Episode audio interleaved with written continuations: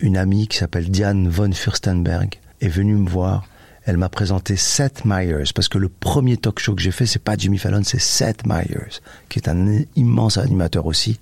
Et il m'a invité parce qu'il a vu mon show. Et du fait que j'ai fait Seth Meyers, ça a ouvert les portes de tous les autres talk shows.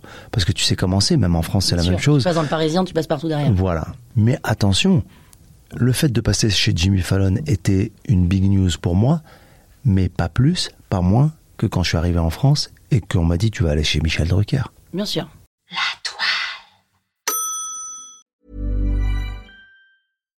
Here's a cool fact a crocodile can't stick out its tongue.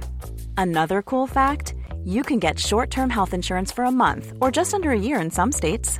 United Healthcare short term insurance plans are designed for people who are between jobs, coming off their parents' plan, or turning a side hustle into a full time gig. Underwritten by Golden Rule Insurance Company, they offer flexible, budget friendly coverage with access to a nationwide network of doctors and hospitals. Get more cool facts about United Healthcare short term plans at uh1.com.